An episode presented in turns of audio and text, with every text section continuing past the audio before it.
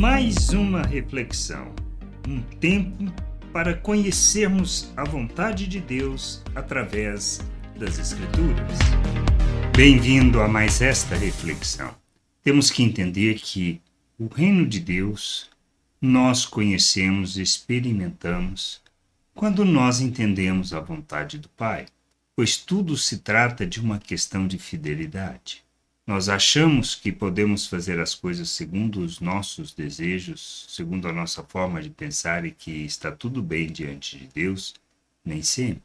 Pois é uma questão de fidelidade, é uma questão de conhecer coração, de refletir sobre a motivação que temos. Não se trata de aparência. Não se trata de parecer santo. Mas nós temos que entender que devemos ser compromissados com Deus e buscar de todo o coração o conhecimento da Sua vontade, buscarmos conhecê-lo, pois à medida que conhecemos, nós temos da vida eterna. Revelamos esta vida nas nossas relações, na maneira como vivemos. É disto que trata o reino de Deus.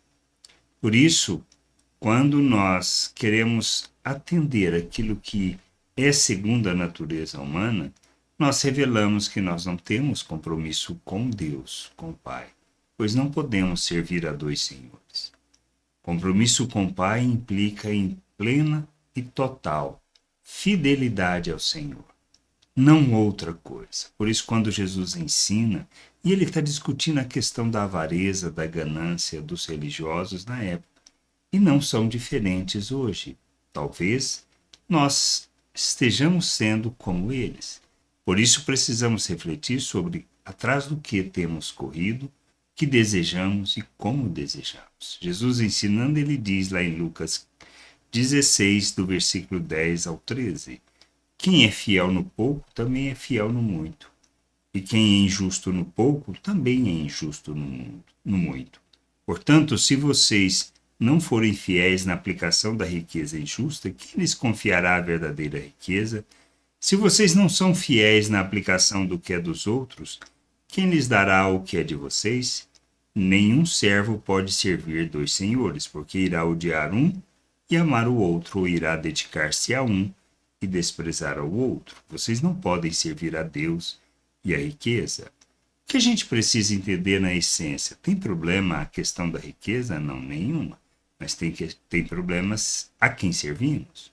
Pois se o que nós, ou melhor, o que nos move em direção à riqueza, à ganância, mas não à prática da justiça, não expressar as virtudes de Deus, não revelar o seu amor, se o que priorizamos é a riqueza, nós certamente estamos servindo a riqueza, não a Deus.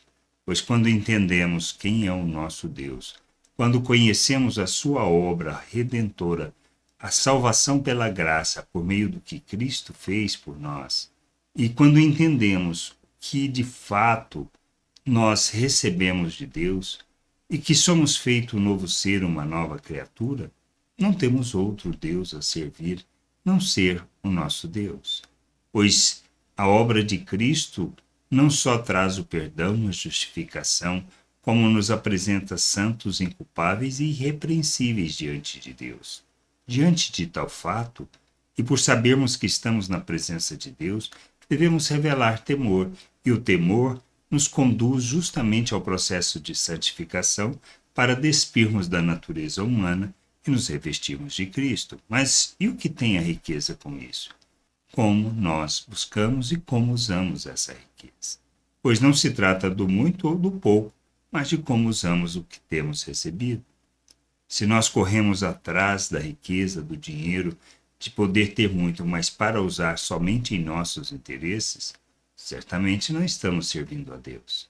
Pois quem conhece a Deus, quem ama como Cristo, na realidade nós entendemos que temos que expressar as virtudes de Deus, revelar o seu amor, sua justiça, andar segundo a sua vontade, praticar aquilo que revela e expressa Deus nas nossas relações.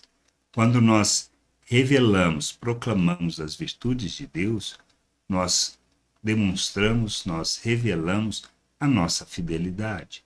E aí, então, nós glorificamos a Deus e enchemos a terra com conhecimento da glória do Senhor. Caso contrário, o que revelaremos é o fruto da carne, a nossa ganância, a nossa avareza, a nossa hipocrisia.